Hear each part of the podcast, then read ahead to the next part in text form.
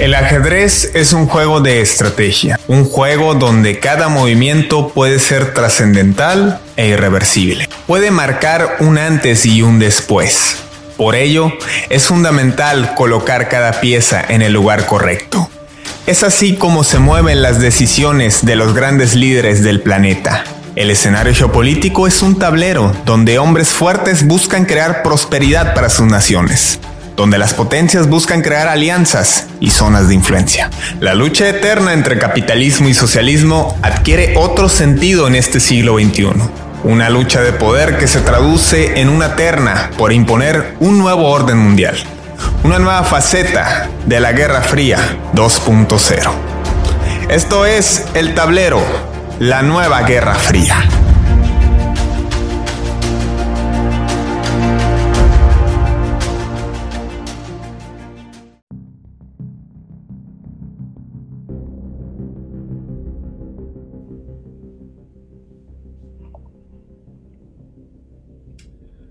La lucha contra el narcotráfico. Esa es la consigna, la razón por la que se justifica en Colombia la presencia de poco más de 50 miembros de las Fuerzas Armadas Especiales de la US Army. Sí, el ejército estadounidense se ha hecho sentir en el país a cargo de Iván Duque cuando éste es cuestionado por su Congreso por dar la luz verde sin avisar a, su propio, a sus propios asambleístas quien no les dio ni el más mínimo previo aviso, y como Pedro por su casa desembarcaron en costas de Colombia, y ya se imaginarán hacia dónde apunta todos los reflectores. ¿Sí? A la frontera con Venezuela. Y miren que el Palacio de Miraflores, donde reside Nicolás Maduro, no está muy lejos de ahí. Sin embargo, la distancia no es un factor trascendental y prueba de ello fue la operación Gedeón. Pero lo cierto es que después de esa fallida operación, a Mike Pompeo y a la administración Trump ya les surge acabar con este asunto en Venezuela. No sabemos exactamente por qué o cuál es el motivo tan especial, pero lo cierto es que mucho tiene que ver la elección de 2020. Quieren terminar antes de que Donald Trump termine esta administración y curiosamente, hoy que es su cumpleaños y le mandamos una felicitación, pues también es cumpleaños de un guerrillero, de un ícono del comunismo como el Che Guevara. Coincidencia, una simple cuestión del destino, pero la fecha tiene un significado especial. Pero lejos de esto, podría tener un significado doblemente especial si se concreta esa latente invasión ¿Qué es la latente invasión? Estamos ahí, en una latente, en una latente llena de incertidumbre la tensión, porque por una parte está el asedio de la frontera con Colombia y por otra parte está el asedio de la costa venezolana. Y los iraníes, sus socios quienes les eh, refinaban su crudo, del que ya no tienen mucho de dónde extraer, pues tuvieron que dar marcha atrás. El asedio va en serio. Y esto no es una muestra más de la Guerra Fría 2.0. Bienvenidos, esto es El Tablero, Fidel Gastelum y Armando Arjona les saludamos. Y bueno, en esta tarde para tocar esos temas tan importantes porque hoy, en este día que insistimos, es cumpleaños del Che Guevara y de Donald Trump, pues resulta que también agarraron a un pez gordo de la administración de Nicolás Maduro. Y no, no era venezolano, era colombiano. Un abogado del que gestionaba todos los movimientos financieros para hacer lavado de dinero en paraísos fiscales como cualquier otro empresario estadounidense, como algún amigo de Jeffrey Epstein, era lo que sí este abogado colombiano. Y bueno, fue detenido en Cabo Verde, que por cierto no tiene embajada ni representación estadounidense. Eh, no estoy seguro el derecho internacional si esto, aunque tenía orden del Interpol. Pero lejos de eso, para asesorarnos en temas de derecho y darnos su análisis puntual, nos acompaña como de costumbre Armando Arjona. Armando, ¿cómo te va?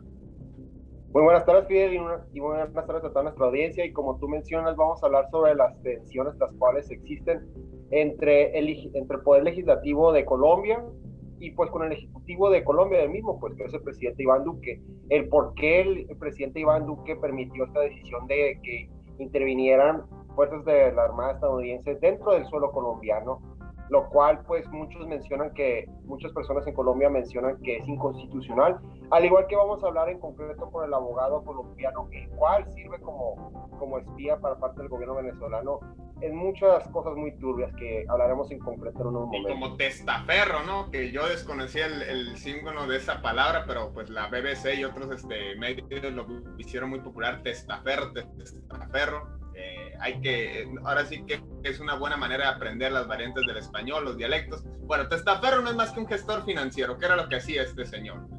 Así es. Sí, así es.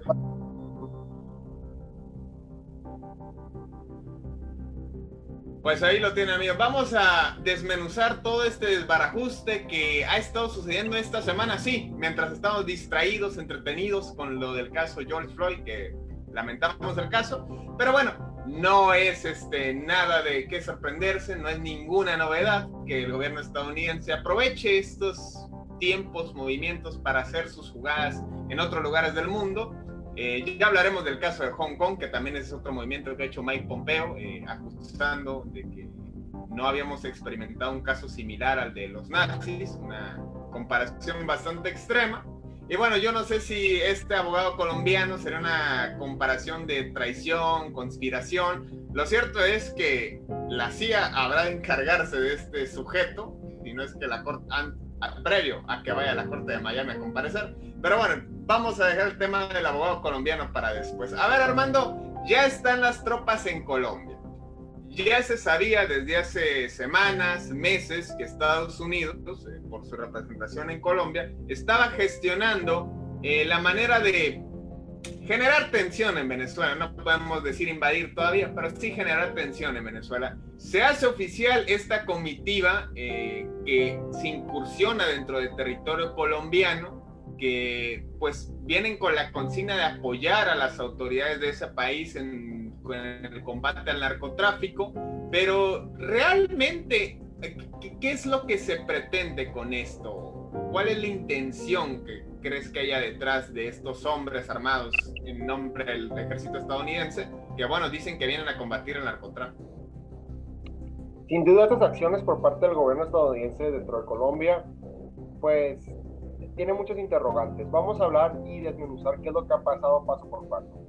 El primero de junio, lunes primero de junio, 50 congresistas de nueve partidos colombianos enviaron una carta al presidente Iván Duque, en el cual le preguntaron por qué llegaron 48 militares de Estados Unidos.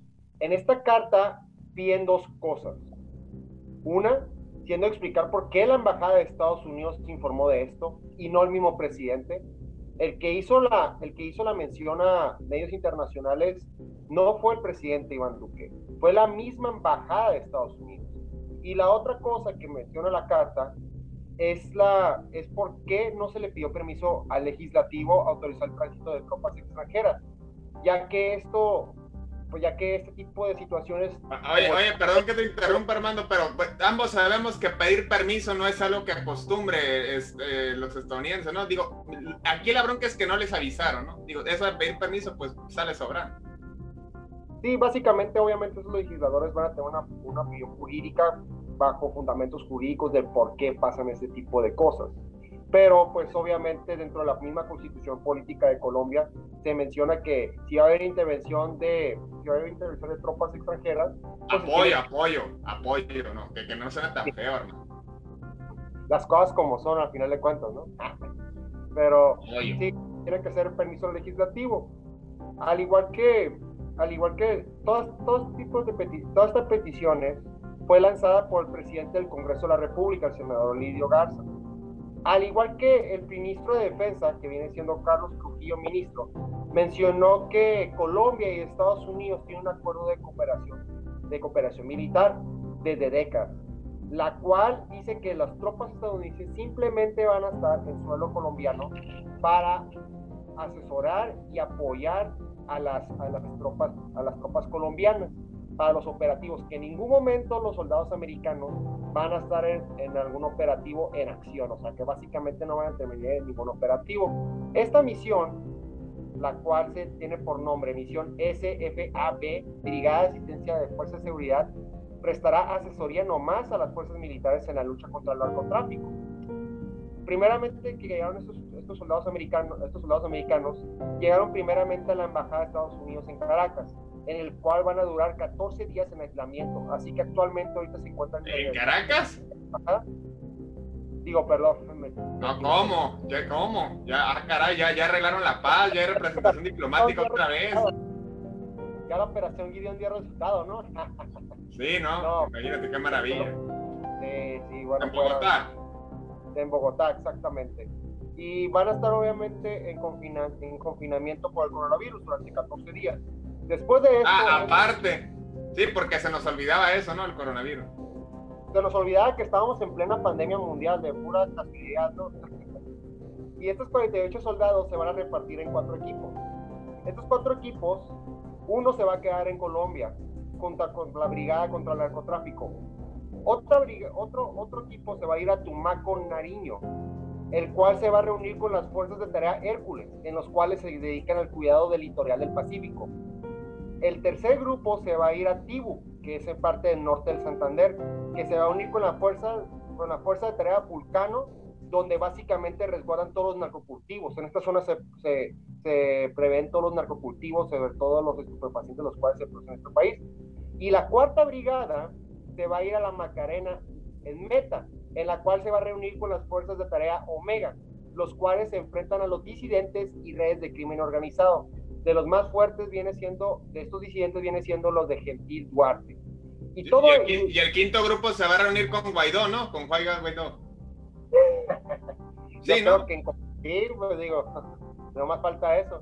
Y pues obviamente después de dar esta aclaración se tiene que, se tiene que ver una fundamentación jurídica de esta misma, siendo esta el acuerdo de asistencia militar entre la República de Colombia y Estados Unidos firmado en el año 1952 Aquí lo, aquí lo chistoso de todo esto es que inclusive la Fuerza Alternativa de Revolución Común, que viene siendo la FARC, también hace hincapié que esto atenta contra la soberanía nacional y además que es inconstitucional. O sea que por una parte vemos que el, que el legislativo de Colombia dice que es inconstitucional, la FARC dice que es inconstitucional, y pues la mayor parte del legislativo, así que pues deja, deja mucho que pensar en acciones de que Estados Unidos nomás actúa pues básicamente haciendo lo que se le pega a la regalada gana y aprovechándose de este marco jurídico para meter a estadounidenses para que hagan apoyo y asesoren, asesoren a las fuerzas militares en Colombia sobre el narcotráfico.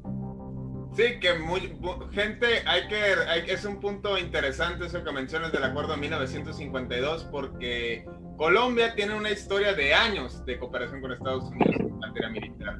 Ese acuerdo es en razón de la guerra de Corea en 53. Fuerzas colombianas fueron a apoyar al ejército estadounidense para liberar a Corea del ejército del norte, apoyado obviamente por la Unión Soviética en aquella primera guerra fría. Y bueno, pues ahora en esta segunda guerra fría, pues otra vez los colombianos van a, este, ahora, pues entendiendo la cercanía geográfica, pues juegan un papel fundamental en las intenciones de Estados Unidos. Y bueno, el asedio no es nada más de la frontera con Colombia. Maduro nada más tiene que preocuparse por la, por la frontera, lejos de que hagan conciertos como el de Richard Branson ahí este, en el cerco fronterizo.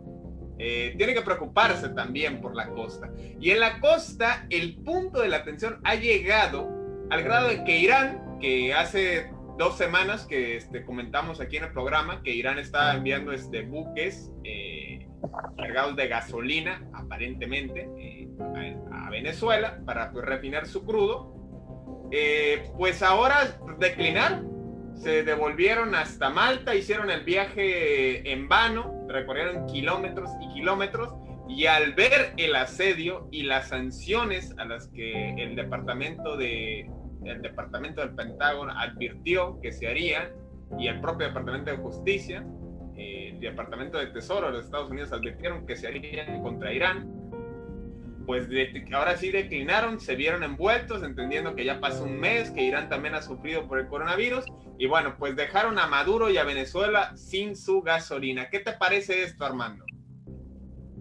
Pues sin duda ponen a Venezuela en una posición muy incómoda, ya que todas esas sanciones, de esas sanciones previas, han llevado a que Venezuela llegue a su nivel más bajo de exportación de petróleo en 17 años. Y como tú mencionas, o sea, buques petroleros provenientes de Malta, Singapur, eh, buques griegos, al igual que tailandeses, se tuvieron que regresar después de todo su recorrido en plenas costas venezolanas y algunos buques se encontraron en todas, en, todavía en costas caribeñas, estaban nombrizaban a la parte de, de costa de Venezuela, pero se tuvieron que regresar.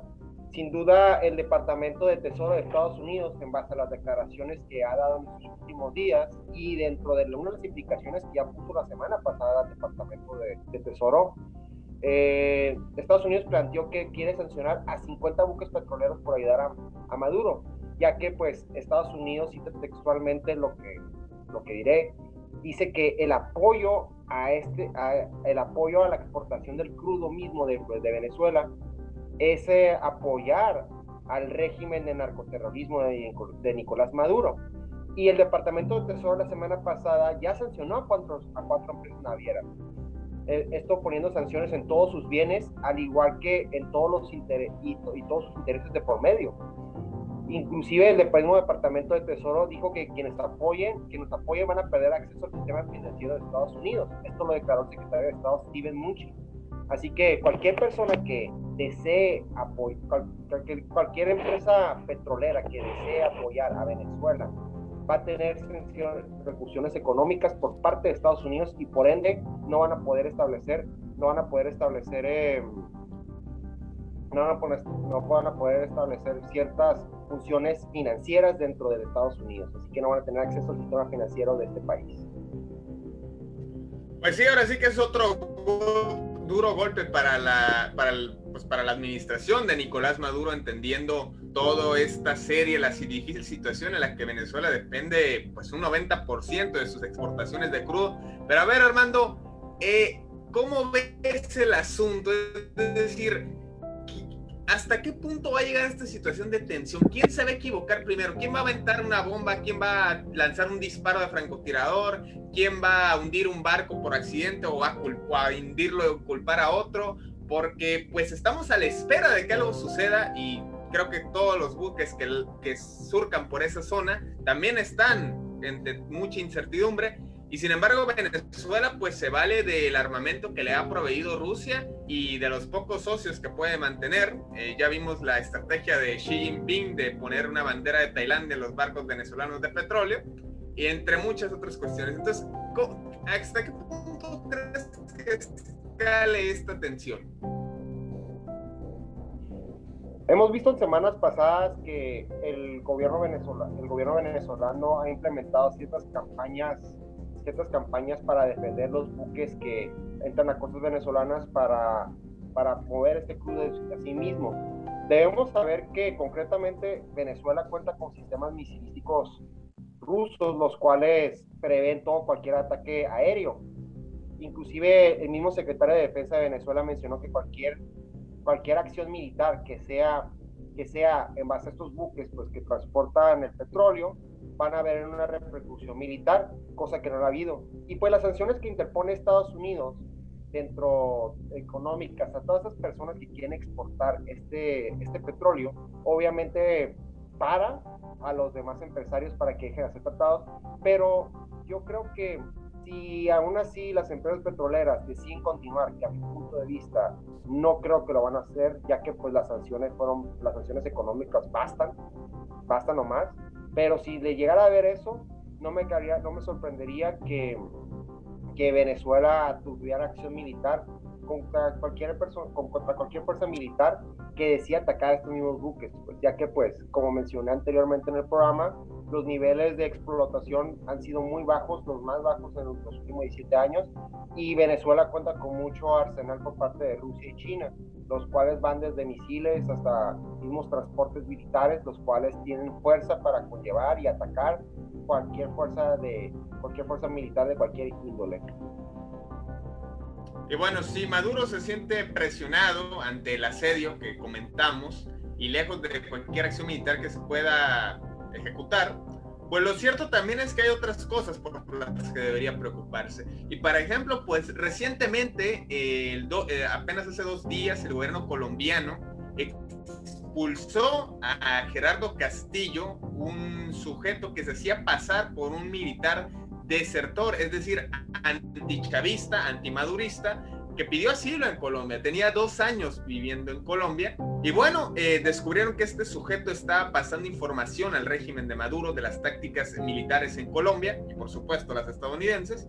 Pero el que llamó más la atención fue el que ocurrió hace unas horas en, eh, teníamos información de Sudáfrica, perdón, en Cabo Verde, un país, una isla en la costa del Congo, allá en África, donde pues por una u otra circunstancia, este señor Alex Saab, de origen libanés, eh, un abogado colombiano, quien se había estado encargando de pasar información a Maduro, pero no solo eso, sino de ser su testaferro, su asesor financiero, quien habría ah, abierto cuentas en Turquía, en México, en, varias islas del Caribe, en España, pues para hacer distintos negocios, entre ellos el lavado de dinero y algunos contratos de empresas eh, paraestatales en, en, distribución de alimentos para las personas en Venezuela, que eso es lo que más llama la atención, cómo este hombre gestionó toda esta triangulación de fondos. Y bueno, en un viaje de Venezuela a Irán, y viceversa, venía de Irán, hizo escala en Cabo Verde, que Cabo Verde no tiene representación diplomática estadounidense,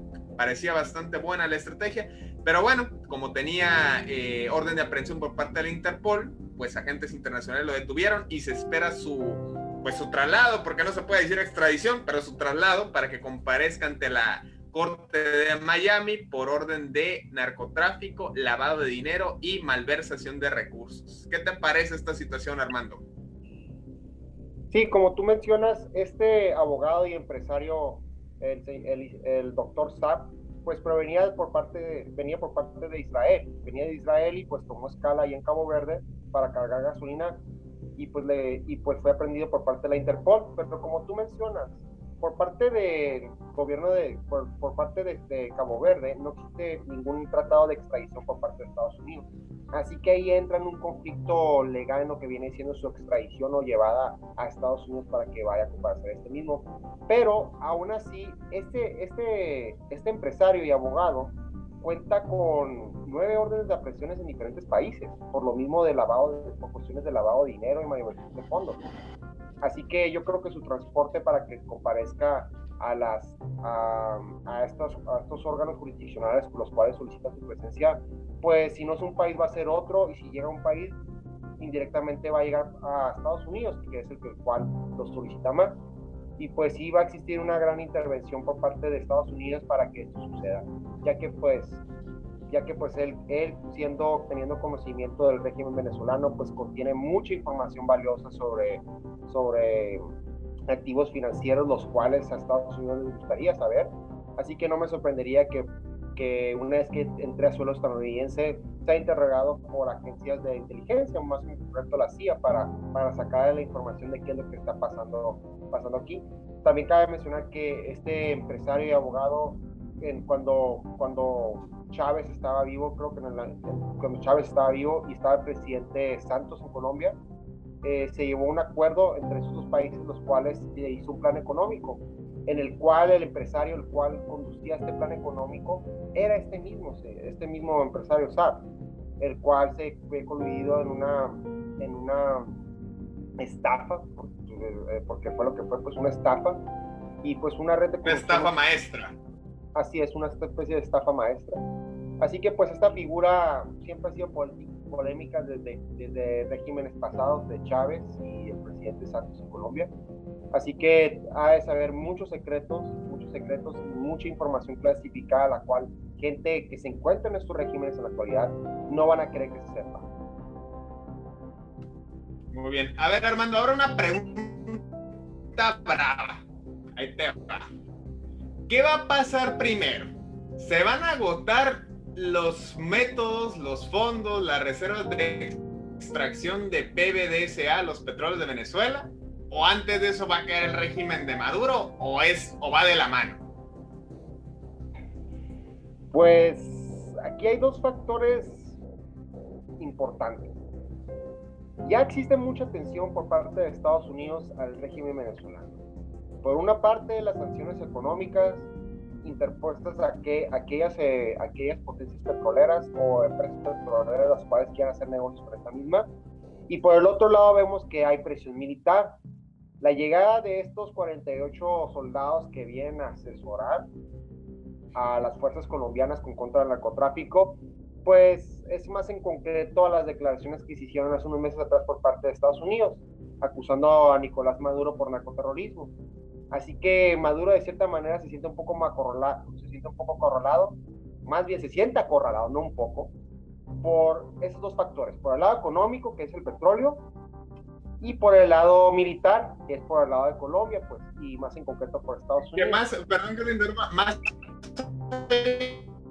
lo que venda, la cuestión aquí es que sabemos que el apoyo militar que le apina, pues depende directamente del petróleo que pueda proporcionarles a bajo costo. Es decir, la protección, si no se atreven a intervenir directamente en suelo venezolano es por la protección del gobierno y del apoyo militar ruso, pero esto se gestiona con petróleo. Entonces, cuando este, esta moneda de cambio se agote, ¿de qué se va a valer el régimen de Maduro? Lamentablemente la situación en Venezuela es muy lamentable por la mala, por la mala gestión en la cual ha habido muchos años y pues como tú mencionas, la moneda fuerte o la carta fuerte dentro de, de, la mano que tiene Nicolás Maduro es el petróleo, ¿sí? Y pues básicamente todos estos materiales, todos estos equipos militares que existen por parte de Venezuela y todas estas acciones de protección por parte de Venezuela y China, pues obviamente están financiadas por el petróleo, pero una vez acabe esto, que ya se descubrió que pues por parte de China trataba de exportar este petróleo con bandera hasta Inglaterra, pues ya es cuestión de tiempo para que pues haya algo que, algo de, algo que explote esto y pues acabe con el régimen desde el punto de vista. Porque si no van a hacer las acciones militares, van a hacer las sanciones. Así que solo es cuestión de tiempo para que pues el régimen de Nicolás Maduro caiga de una manera o de otra manera, de estas dos formas que ya mencioné. Que ese tiempo podría tener su lapso de tiempo, ¿eh? Y estamos hablando de ni más ni menos que cuatro o cinco meses. ¿Por qué? mucho esto que ha sucedido en torno a Venezuela, concretamente esta semana que, insisto, aprovecharon este, los disturbios y todos los escándalos derivados del caso de George Floyd y las protestas de afroamericanos, pues Donald Trump no perdía el dedo, no, no dejaba de poner el dedo sobre el renglón.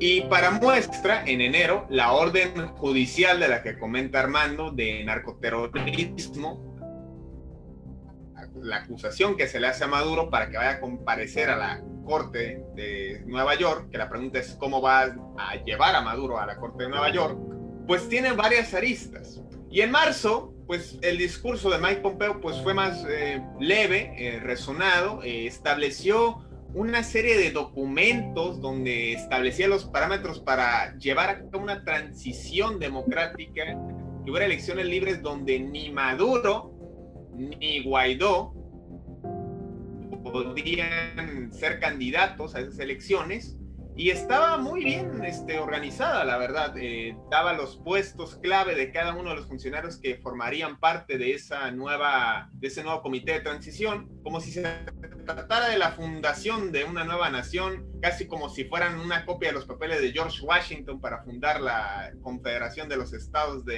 Unidos de América. Pero lejos de eso, llama la atención porque ahora vemos quiso ser diplomático en marzo y ahora vemos una acción militar de grandes proporciones, un asedio descontrolado, una tensión, y todo parece indicar que les urge intervenir en Venezuela de una u otra manera antes de la reelección de Donald Trump porque parecía algo ya encaminado. Y con esto que acaba de ocurrir de las manifestaciones en pro de los afroamericanos, sin duda que la popularidad del presidente ha caído y está en riesgo su reelección. Así que en la intervención en Venezuela, ahora más que nunca, es una de sus últimas cartas. ¿O cómo ves el asunto, el escenario, Armando? A la, a la, administración de Donald Trump nomás le falta esta última estrellita dentro de, su última, de sus últimos meses para quedar bien con la ciudadanía americana y asegurar su reelección. Y pues qué mejor que como último logro lograr que, que el régimen de Nicolás Maduro caiga. Armando. Económica. Armando. Y pues, mándeme. Sí, sí, sí, nos puede, repetir, este, te, preguntaba acerca de, la última carta de Donald Trump en la situación en Venezuela, se este, nos cortó un poco el audio, este, si nos pudieras comentar de nuevo, por favor. Claro que sí. Como estaba mencionando, al gobierno de Estados Unidos, a la administración de Donald Trump, obviamente como última, como última acción para dentro de estos últimos meses de administración, pues qué mejor que ordenar la detención de Nicolás Maduro, traerlo ante la justicia y sobre todo restaurar la, restaurar la democracia en este mismo país. Todo esto para asegurar la última para asegurar su reelección en estas siguientes elecciones de noviembre. Así que yo creo que ahorita, en, estos últimos meses, esta es la prioridad del gobierno de Donald Trump. Pero más allá de, garantizar sus elecciones, pues existen estas dos potencias que están atrás de, Venezuela. Y a mi punto de vista, una vez trayendo este tipo de acciones por parte del gobierno de Estados Unidos, van a existir un poco más de conflictos internos, pues, entre China y, y Rusia, porque van a quedar como que, oye, pues, o sea, si el gobierno venezolano estaba existente si el gobierno venezolano toma me dé dinero a mí, pues, y tiene contratos vigentes militares conmigo sobre compra de armamento, mantenimiento de armamento y todo lo que conlleva a eso, pues que al final de cuentas es dinero, pues ¿dónde, va a quedar esta, dónde van a quedar los intereses de, esas dos potencias? Así que ahí existe una cierta tensión de, de, qué es lo que va a pasar ahí. Y, pero por parte de Estados Unidos ha hecho, ha hecho mucha referencia a que en verdad quiero que pase esto. Y pues estas acciones que están pasando ahorita en la actualidad en Colombia, de que están mandando tropas para asesorar a, tropas del ejército colombiano para combatir el narcotráfico, pues es como una forma de meter presión a las autoridades vecinas de Venezuela para tomar cartas en el asunto y lograr esto que Estados Unidos quiere, que viene siendo la detención para poner a Nicolás Maduro ante los órganos jurisdiccionales de este mismo país para que hagan frente a todos sus crímenes y garantizar la reelección del presidente Donald Trump. Muy bien.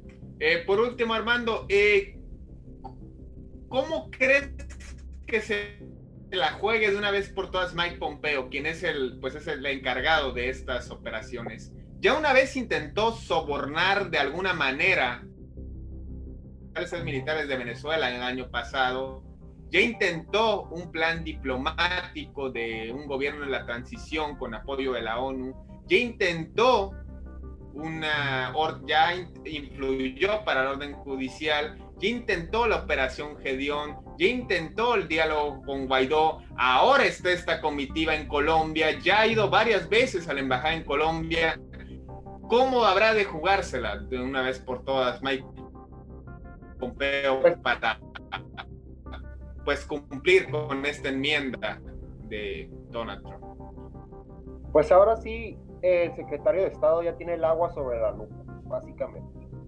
Ahorita está jugando sus, últimas cartas y, yo, y él espera que le den resultado de esta misma.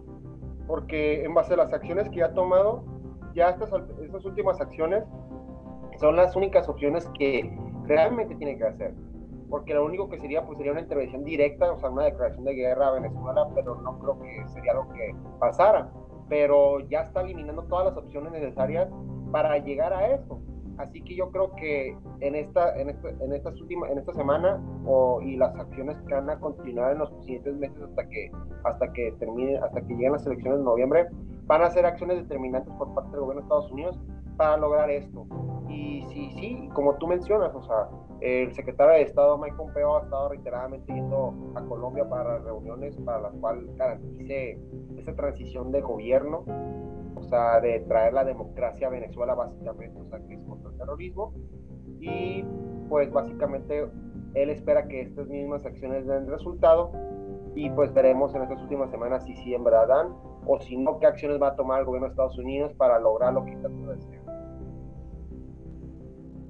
Pues bueno, ahí lo tienen, querida audiencia. Sin duda que es un tema que pues abarca muchas situaciones, muchos factores. Eh, es una situación muy compleja que pues tratamos de analizar punto por punto. Sin duda que esto de, esta detención del abogado colombiano, quien era asesor, quien era gestor financiero de, de Maduro, de las empresas con las que lucraba fondos públicos, pues vaya que es un duro golpe para la administración del presidente venezolano y que podría servir de pretexto para muchos de los planes de intervención que tiene Estados Unidos y que bueno, habremos de ver pues cómo finaliza esa historia, porque insistimos, el tiempo se agota, la presión le ha, le ha llegado al cuello a Mike Pompeo y Donald Trump le preocupa su reelección, por lo que hay muchos intereses de por medio en esta situación y en esta tensión del asedio en Venezuela, como parte de una guerra fría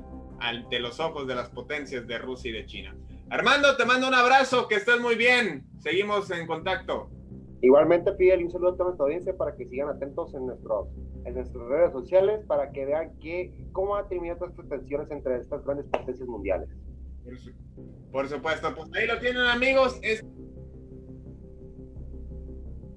Esto fue una edición más del tablero. Síganos 70 en nuestras publicaciones porque seguiremos hablando de este tema y de muchos otros en materia de geopolítica internacional. Soy Fidel Gastelum, nos vemos la próxima.